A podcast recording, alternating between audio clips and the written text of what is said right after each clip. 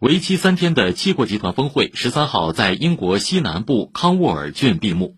七国集团在会后发表的联合公报中说，将在明年年底前为全球提供十亿剂新冠疫苗，以推动尽快结束新冠疫情大流行；将合作加强全球卫生应急体系，致力于把科学研发新疫苗的周期缩短至一百天。